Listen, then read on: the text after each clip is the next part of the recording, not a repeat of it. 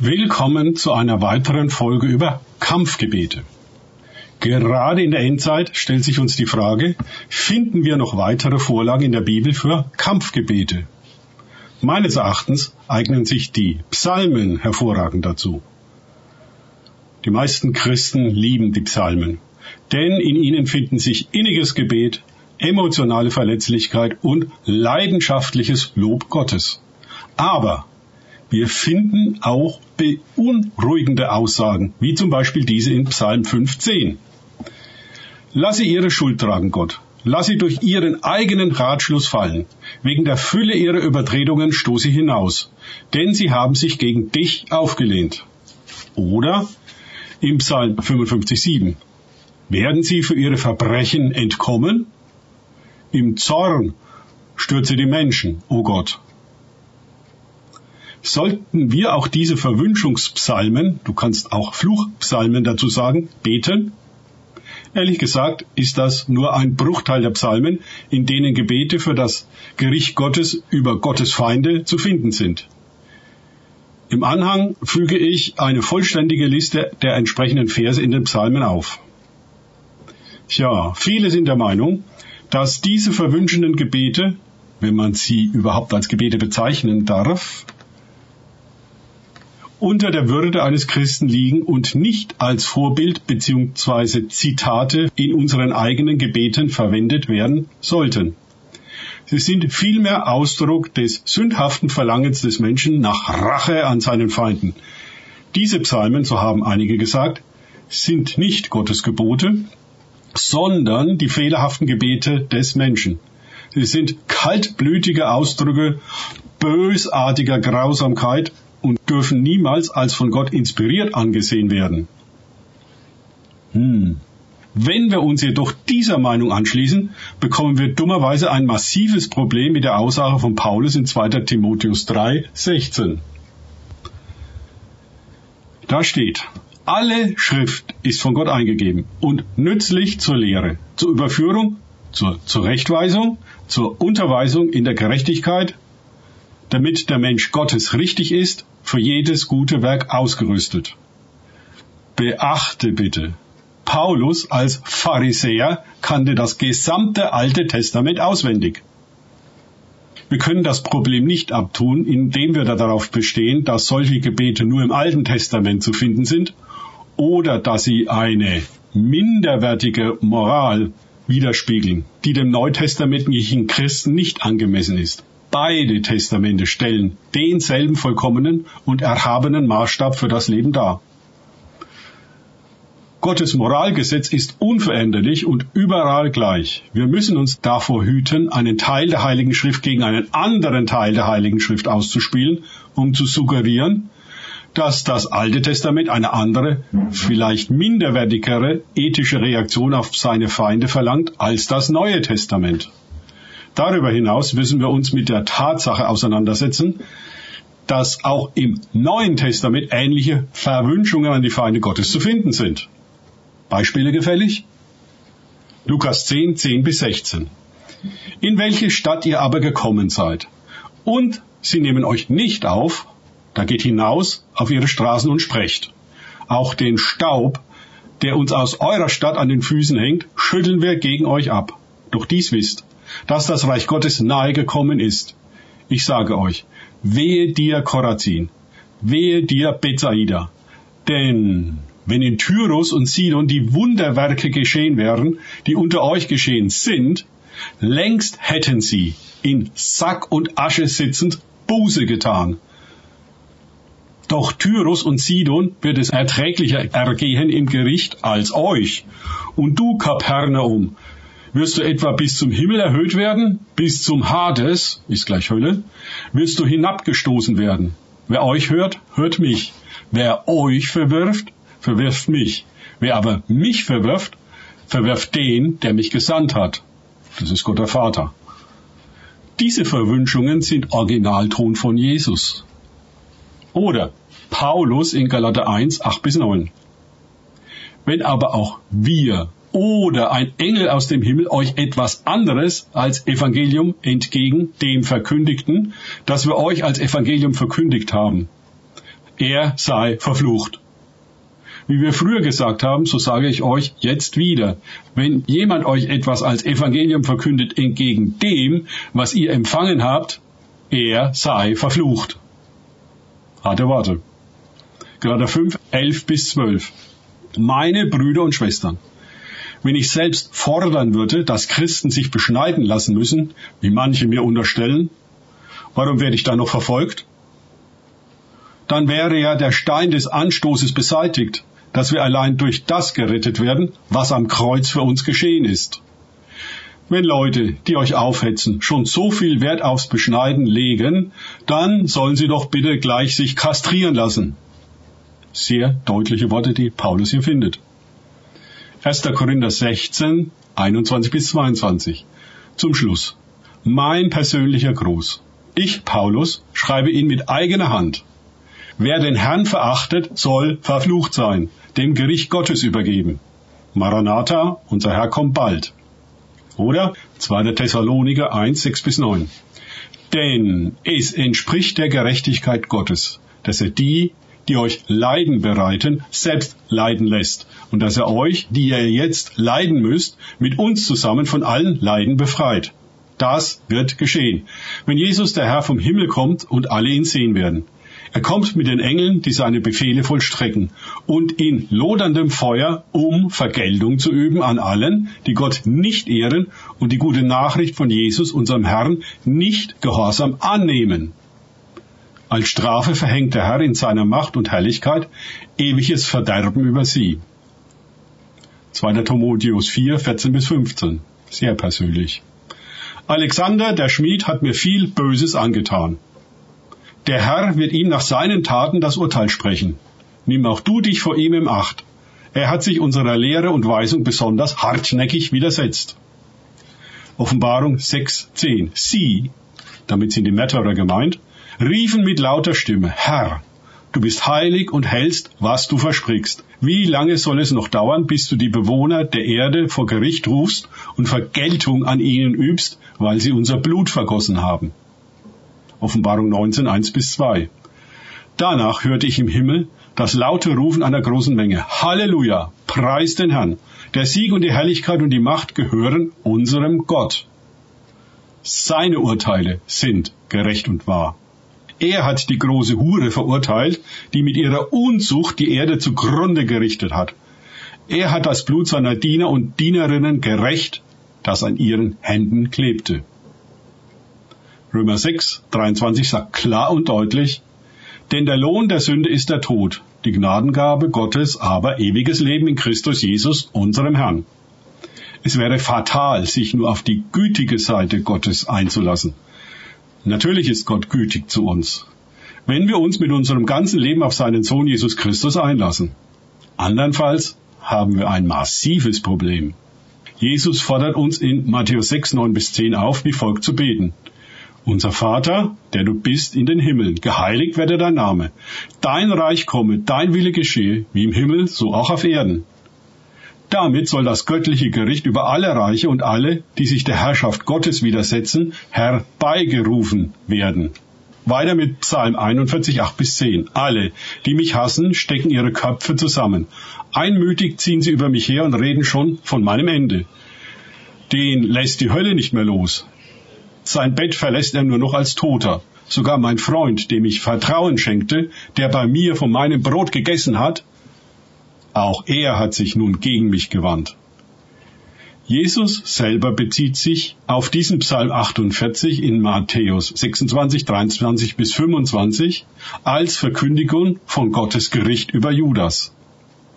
Der soeben mit mir das Brot in die Schüssel getaucht hat, der ist es, der wird mich verraten. Der Menschensohn muss zwar sterben, wie es in den heiligen Schriften angekündigt ist, aber wehe dem Menschen, der den Menschensohn verrät. Er wäre besser nie geboren worden. Da fragte Judas, der ihn verraten wollte, du meinst doch nicht etwa mich, Rabbi? Doch, antwortete Jesus, dich. Petrus zitiert ebenfalls den verwünschenden Abschnitt in den Psalmen 69 und 109 in Bezug auf Judas Iskariot. Denn es steht geschrieben im Buch der Psalmen, sein Haus soll verödet werden und niemand soll darin wohnen. Und sein Amt soll ein anderer übernehmen. Apostelgeschichte 1,20. Petrus zitiert hier eine Beschwörung des Gerichts und einen Fluch gegen denjenigen, der Gottes Messias verraten hat. Ich habe mal im Folgenden zehn Punkte aufgeführt, die wir bei den sogenannten Verwünschungspsalmen beachten sollten. Punkt eins: Was wir in diesen alttestamentlichen Psalmen lesen, sind keine emotional unkontrollierten Ausbrüche von ansonsten gesunden, mitfühlenden Menschen. Diese Verwünschungen sind kalkulierte Bitten, keine spontanen Ausbrüche schlechter Laune. Sicherlich gibt es in der alttestamentlichen Geschichte Beispiele für Handlungen und Haltungen, die sündhaft sind und deren wir keinesfalls nacheifern sollten. Aber die Psalmen waren Ausdrucksformen des öffentlichen Gottesdienstes im Alten Testament, die nachgeahmt werden können und sollten. Punkt zwei.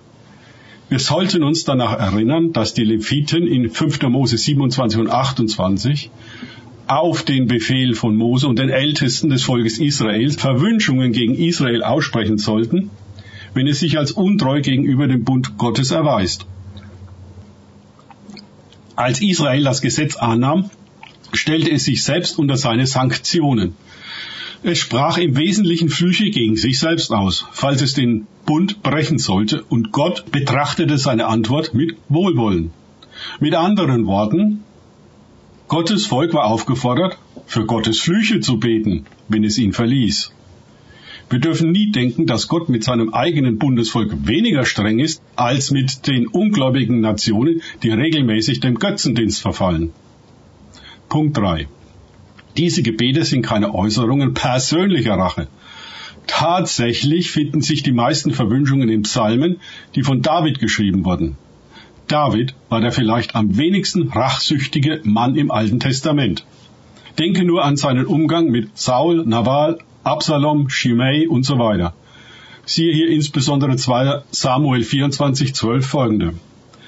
David bittet nie darum, dass er sich an seinen Feinden rächen oder vergelten dürfe. Er bittet darum, dass Gott gerecht mit den Übeltätern umgehen möge. Es besteht ein großer Unterschied zwischen Rechtfertigung und Rachsucht. Davids Leidenschaft galt dem Triumph der göttlichen Gerechtigkeit, nicht der Befriedigung persönlicher Bosheit.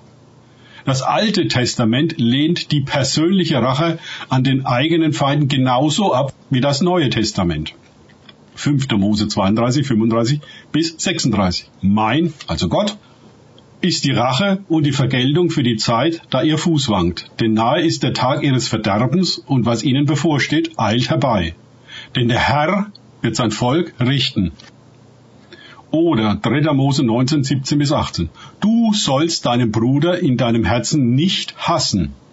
Du sollst deinen Nächsten ernstlich zurechtweisen, damit du nicht seinetwegen Schuld trägst. Du sollst dich nicht rächen und den Kindern deines Volkes nichts nachtragen, und sollst deinen Nächsten lieben wie dich selbst. Ich bin der Herr. Oder Jesaja 35,4 Sagt zu denen, die ein ängstliches Herz haben, seid stark, fürchtet euch nicht. Siehe, da ist euer Gott. Rache kommt, die Vergeltung Gottes. Er selbst kommt und wird euch retten. Und die entsprechende Stelle im Neuen Testament dazu in Hebräer 10,30. Denn wir kennen den, der gesagt hat, mein ist die Rache, ich will vergelten. Und wiederum, der Herr wird sein Volk richten. Punkt 4. Wir müssen auch bedenken, dass Verwünschungen nichts anderes sind als menschliche Gebete, die auf göttlichen Verheißungen berufen. Man bittet Gott einfach darum, das zu tun, was er bereits gesagt hat.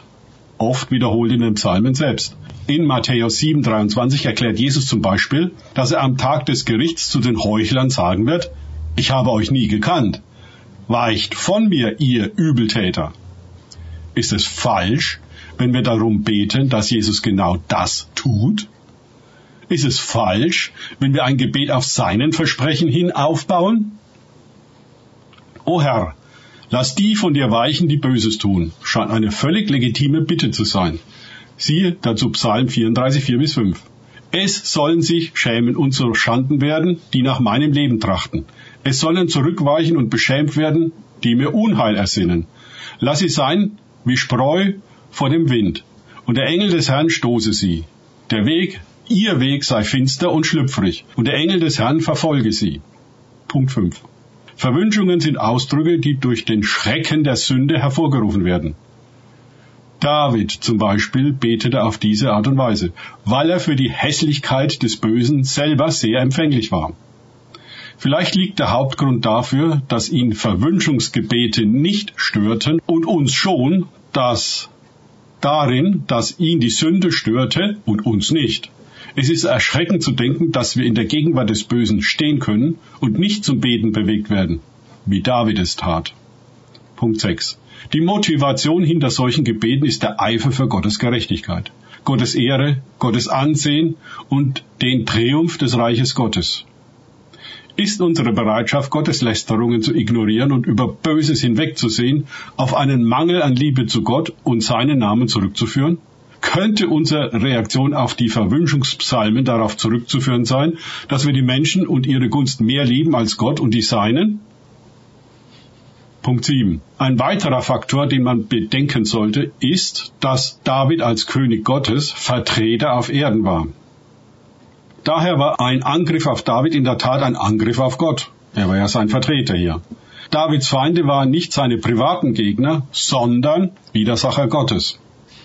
Davids Zorn erregt sich, weil sie in böser Absicht gegen dich, also Gott, reden, deine Feinde missbrauchen deinen Namen. Hasse ich nicht die, die dich hassen, Herr? Und verabscheue ich nicht die, die sich gegen dich erheben? Siehe hier zu Psalm 139, 20 bis 24. Denn voller Tücke reden sie von dir, und deine Feinde erheben sich ohne Ursache. Sollte ich nicht hassen, Herr, die dich hassen, und verabscheuen, die sich gegen dich erheben? Ich hasse sie mit ganzem Ernst. Sie sind mir zu Feinden geworden. Erforsche mich, Gott, und erkenne mein Herz prüfe und erkenne, wie ich's meine, und siehe, ob ich auf bösen Wege bin und leite mich auf ewigen Wege. Wie schon öfters betont, bitte nicht einzelne Verse aus dem Kontext reißen. Dieser Abschnitt ist ein wunderschönes Beispiel, wie David sofort um Reinigung seines eigenen Herzens bittet. Vielleicht denkst du, ich habe ja nicht die königliche Berufung von David. Doch in 1. Petrus 2.9 steht geschrieben, ihr also du nicht, die Nachfolger von Jesu Christi, aber seid ein auserwähltes Geschlecht, ein königliches Priestertum, eine heilige Nation, ein Volk zum Besitztum, damit ihr die Tugend dessen verkündet, der euch aus der Finsternis zu seinem wunderbaren Licht berufen hat. Punkt 8. Die Gebete der Verwünschungen richten sich selbst überhaupt auf die Vernichtung einer bestimmten Person, sondern fast immer auf eine Klasse oder Gruppe, nämlich die Bösen, oder die, die sich dir widersetzen. Punkt 9. Wir müssen uns vor Augen halten, dass diese Gebete um göttliches Gericht in den meisten Fällen erst nach langen Bemühungen des Psalmisten kommen, die Feinde Gottes zur Umkehr zu bewegen. Es handelt sich hier nicht um einen momentanen Widerstand gegen Gott, sondern um unbußfertigen, widerspenstigen, unaufhörlichen, verhärteten und hochmütigen Widerstand gegen ihn. Mit anderen Worten, der Psalmist ruft zum göttlichen Gericht über sie auf, solange sie in ihrer Rebellion verharren. Wir lieben unsere Feinde, indem wir für ihre Umkehr beten. Wenn sie sich jedoch hartnäckig weigern, können wir nur beten, dass Gottes Gericht vollständig und gerecht ausfällt. Es ist wichtig, sich daran zu erinnern, dass in der menschlichen Sünde oft ein Zeitpunkt kommt, an dem Gott seine barmherzige Hand zurückzieht und das menschliche Herz sich verhärtet, wie es beim Pharao von Ägypten der Fall war. Paulus hat dies in Römer 1 beschrieben. Jesus sah ein Muster der Sünde, das so hartnäckig und gefühllos war, dass er es für unverzeihlich erklärte. Siehe Matthäus 12, 32. Und wenn jemand ein Wort reden wird gegen den Sohn des Menschen, dem wird vergeben werden. Aber wenn jemand gegen den Heiligen Geist reden wird, dem wird nicht vergeben werden, weder in diesem Zeitalter noch in dem zukünftigen. Und das drückt auch 1. Korinther 16, 22 aus. Wer den Herrn verachtet, soll verflucht sein, dem Gericht Gottes übergeben. Punkt 10. David weiß, dass er geistlichen Schutz braucht, damit er die Feinde Gottes nicht aus persönlichen Gründen hasst. Deshalb schließt der Psalm 139 mit dem Gebet, dass Gott seine Motive läutern und sein Herz schützen möchte. Das sind die Verse 23 bis 24. Erforsche mich, o oh Gott, und erkenne mein Herz. Prüfe mich und erkenne meine Gedanken. Und siehe, ob ein böser Weg in mir ist. Und führe mich auf den ewigen Weg. Psalm 139, 23 bis 24. Wenn David also von Hass auf diejenigen spricht, die sich dem Reich Gottes widersetzen, dann ist er weder bösartig, noch verbittert, noch rachsüchtig, noch von egozentrischem Groll bewegt aber er ist ganz sicher eifersüchtig darauf, wenn Gottes Namen gelästert wird. Er steht in festem Gegensatz zu denen, die Gott lästern. Nun zu ein paar Beispielen, natürlich bei weitem nicht vollständig, aus den Psalmen, die wir als Kampfgebete proklamieren können. Ich lese sie fast komplett ohne die Einleitung, damit der Kontext nicht verloren geht. Psalm 5 Gebet eines Bedrängten Herr, höre doch, was ich sage. Achte auf mein Seufzen und Stöhnen. Verschließ die Ohren nicht, wenn ich um Hilfe schreie. Du mein König und mein Gott. An dich wende ich mich mit meiner Bitte. Früh am Morgen hörst du mein Rufen. In der Frühe trage ich dir meine Sache vor und warte auf deine Entscheidung. Dir, Herr, gefällt kein Unrecht. Kein Unheilstifter darf zu dir kommen. Überhebliche Prahler wirst du nicht sehen und Verbrecher trifft dein Hass. Die Lügner vernichtest du, du verabscheust die Mörder und Betrüger. Doch mir erweist du große Güte. Ich darf zu deinem Tempel kommen, vor deinem Heiligtum mich niederwerfen und voller Ehrfurcht zu dir beten. Herr, lass meine Feinde sehen, wie du mir hilfst. Ebne vor mir den Weg, den ich gehen soll. Auf das, was sie sagen, kann sich niemand verlassen. Ihr Kopf steckt voll von schändlichen Plänen. Glattzüngige Schmeichler sind sie, doch ihre schönen Worte bringen Tod und Verderben. Zahle es ihnen heim, Gott. Verstricke sie in ihre eigenen Intrigen. Vertreibe sie aus deiner Nähe, denn ihre Schandtaten sind zahllos, in ihr Trotz gegen dich ist maßlos. Doch freuen sollen sich alle, die sich auf dich verlassen. Ihr Jubel soll kein Ende haben, denn du bist ihre Beschützer. Sie sollen vor Freude singen und alle, die dich lieben und dir Treue halten. Denn reich beschenkst du sie mit deinem Segen, schützend umgibt sie deine Güte. Psalm 7 Gott verschafft mir Recht. Herr, mein Gott, bei dir suche ich Schutz. Rette mich vor meinen Verfolgern. Hilf mir, sonst beißen sie mir die Kehle durch wie die Löwen und niemand kann mich ihnen entreißen. Herr, mein Gott, wenn das stimmt, was man mir vorwirft, wenn irgendein Verbrechen an meinen Händen klebt, wenn ich treulos gehandelt habe an Freunden und die beraubt habe, die mich jetzt grundlos verklagen, dann sollen sie mich verfolgen, mich einfangen und am Boden zertreten und auch noch meine Andenken auslöschen. Steh auf, Herr, lass sie deinen Zorn fühlen Geh vor gegen das Wüten meiner Feinde. Greif ein, hilf mir, stell das Recht wieder her. Versammle die Völker rings um dich zum Gericht. Hoch über ihnen nimm deinen Platz ein. Herr, du Richter der Völker, verschaffe mir Recht, sprich mich frei, Herr, du weißt, dass ich unschuldig bin. Herr, mach dem Treiben der Verbrecher ein Ende, doch dem, der deinen Willen getan hat, Gib wieder festen Boden unter die Füße. Du kennst die geheimsten Gedanken, du unbestechlicher Gott. Bei Gott finde ich Schutz. Er rettet alle, die redlich und schuldlos sind. Gott ist ein gerechter Richter, ein Gott, der täglich die Schuldigen bestraft. Wenn sie nicht umkehren, schärft er sein Schwert, spannt seinen Bogen und legt auf sie an. Seine tödlichen Waffen liegen bereit. Mit brennenden Pfeilen beschießt er sie. Wer mit bösen Plänen schwanger geht, der gebärt Unglück und erlebt nur Enttäuschung. Wer anderen eine Grube gräbt, sie aushöhlt, so tief er kann, der schaufelt sein eigenes Grab. Seine Bosheit fällt auf ihn selbst zurück. Seine Untaten werden ihm zum Verhängnis. Ich preise den Herrn für seine Treue. Ihm, dem höchsten Gott, singe ich dankbar mein Lied. Psalm 9. Gott sorgt für Recht. Herr, von ganzem Herzen danke ich dir. Deine machtvollen Taten verkünde ich allen. Über dich juble und freue ich mich.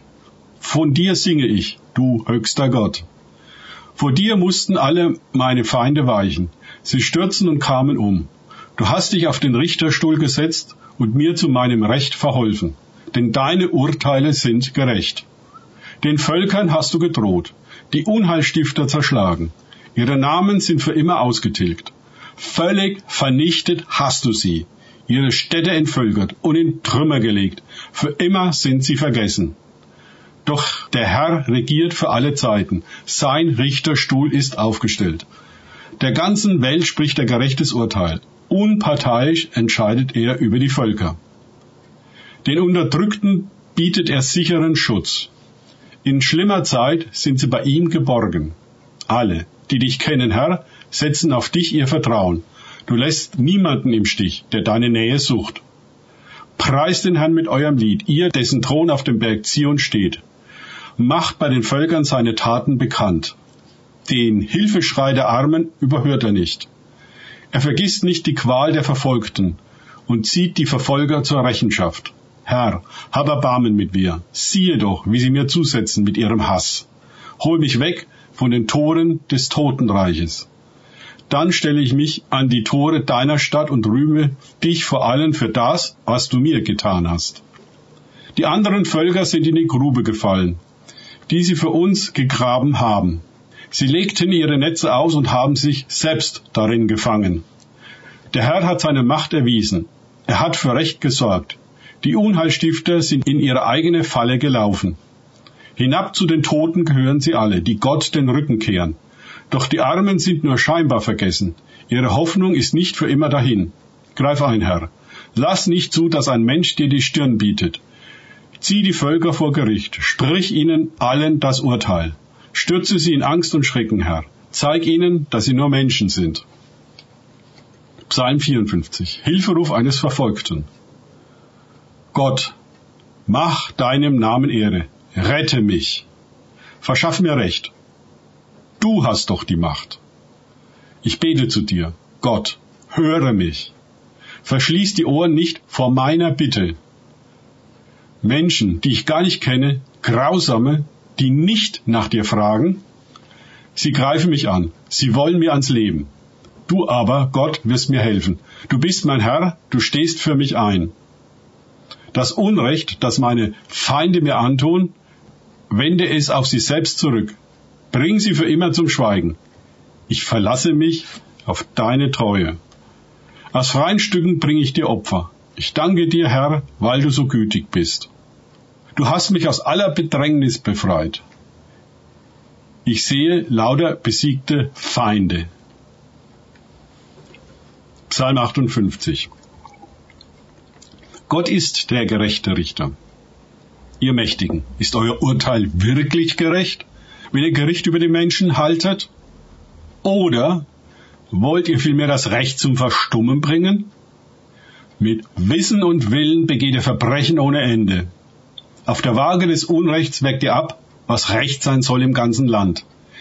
Diese Unheilstifter, kaum geboren, sind sie schon auf der schiefen Bahn. Von klein auf gewöhnen sie sich ans Lügen. Sie verspritzen das reinste Schlangengift. Sie gleichen der tauben Kobra, die sich die Ohren verstopft und die Stimme des Beschwörers nicht hört, der sich auf seine Künste versteht. Gott, schlage ihnen die Giftzähne heraus, zerbrich das Gebiss dieser Löwenherr. Lass sie verschwinden wie versickerndes Wasser. Lass ihre Pfeile das Ziel nicht erreichen. Lass sie wie Schnecken in Schleim zerfließen, wie Totgeburten die Sonne niemals sehen. Es soll ihnen gehen wie dornige Ranken. Der Wirbelsturm soll sie aus dem Boden reißen, ehe sie zu Gestrüpp zusammenwachsen, noch grün, bevor sie vertrocknet sind. Alle, die Gott gehorchen, werden sich freuen, wenn sie sehen, wie Gott Vergeltung übt. Sie werden im Blut der Unheilstifter warten. Und alle Menschen werden bekennen, wer Gott die Treue hält, wird belohnt. Es gibt einen Gott, der für Recht und Gerechtigkeit sorgt auf dieser Erde. Psalm 68, gekürzt, der Sieg Gottes. Gott steht auf, seine Feinde zerstieben. Alle, die ihn hassen, fliehen vor ihm. Er treibt sie fort wie Rauch, der verweht. Wenn Gott sich zeigt, vergehen alle, die sich ihm entgegenstellen, wie Wachs, das am Feuer zerfließt. Doch die Treuen, die zu ihm halten, freuen sich und jubeln vor ihm in überschäumender Freude. Singt zu Ehren Gottes, preist ihn mit Liedern, baut eine Straße für den, der über den Wolken des Himmels thront. Herr ist sein Name. Freut euch und jubelt vor ihm. Vater der Weisen, Beistand der Witwen, das ist Gott in seiner heiligen Wohnung. Den Einsamen schafft er eine Familie. Den Gefangenen führt er in Freiheit und Glück. Doch die Rebellen müssen zwischen kahlen Felsen wohnen. Gott, als du auszogst an der Spitze deines Volkes, als du es durch die Wüste führtest, da bebte die Erde, da troff der Himmel vor dir, dem Gott von Sinai, Israels Gott. Du ließest reichlich Regen fallen, um dein erschöpftes Land neu zu beleben. Dein Volk hat dort eine Heimat gefunden, so gütig sorgtest du für die Armen. Der Herr spricht das entscheidende Wort, und schon sind überall die Frauen unterwegs, um die Nachricht vom Sieg zu verkünden. Die feindlichen Könige fliehen, ihre Heere sind auf der Flucht. Für die Frauen zu Hause gibt's reichlich Beute zu teilen. Wer bleibt da noch bei den Herden liegen? Die Flügel der Taube schimmern vor Silber, und ihr Gefieder ist bedeckt mit hellem Gold. Als Gott der Mächtige die Könige vertrieb, da fiel Schnee auf dem schwarzen Berg. Warum bist du neidisch, du mit deinen vielen Kuppen? Warum schielst du auf den Berg, den Gott für sich als Wohnsitz erwählt hat?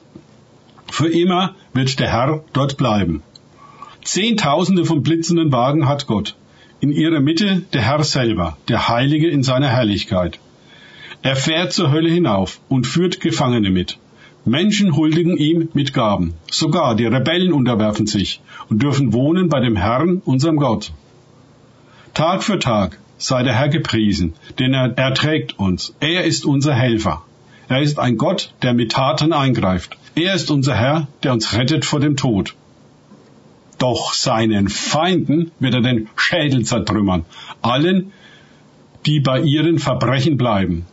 Der Herr hat angekündigt, ich bringe sie zurück vom Baschanberg und sogar vom Grund des Meeres. Du wirst warten im Blut der Feinde und deine Hunde sollen davon lecken, bis sie satt sind. Gott, deinen Triumphzug haben alle gesehen, deinen Einzug ins Heiligtum, du mein Gott und König. An der Spitze die Sänger, danach die Harfenspieler, ringsum mit Handpauken die Mädchen. Dankt Gott, wenn ihr euch zum Fest versammelt. In deinem Tempel in Jerusalem bringen die Könige dir ihren Tribut. Herrsche sie an, bedrohe sie.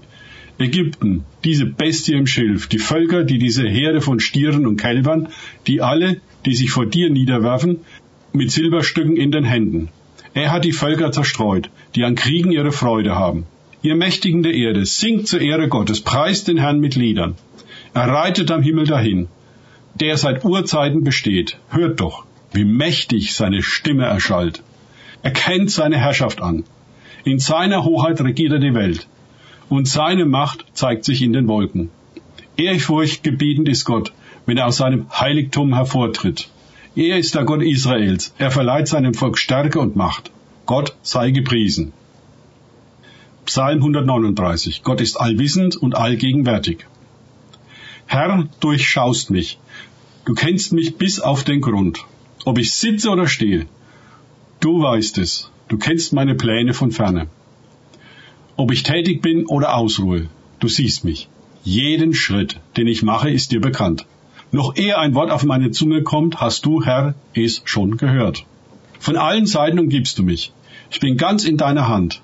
Dass du mich so durch und durch kennst, das übersteigt meinen Verstand. Es ist mir zu hoch, ich kann es nicht fassen. Wohin kann ich gehen, um dir zu entrinnen? Wohin fliehen, damit du mich nicht siehst? Steige ich hinauf in den Himmel? Du bist da. Verstecke ich mich in der Totenwelt? Dort bist du auch. Fliege ich dorthin, wo die Sonne aufgeht? Oder zum Ende des Meeres, wo sie versinkt? Auch dort wird deine Hand nach mir greifen. Auch dort lässt du mich nicht los. Sage ich, Finsternis soll mich bedecken. Ringsum um mich werde es Nacht, so hilft mir das nichts. Denn auch die Finsternis ist für dich nicht dunkel und die Nacht ist so hell wie der Tag. Du hast mich geschaffen mit Leib und Geist, mich zusammengefügt im Schoß meiner Mutter. Dafür danke ich dir. Es erfüllt mich mit Ehrfurcht, An mir selber erkenne ich, deine Taten sind Wunder. Ich war nicht verborgen, als ich im Dunkeln Gestalt annahm, tief unten im Mutterschoß der Erde. Du sahst mich schon fertig, als ich noch ungeformt war.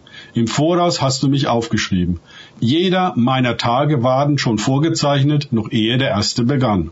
Wie rätselhaft sind mit deine Gedanken, Gott, und wie unermesslich ist ihre Fülle.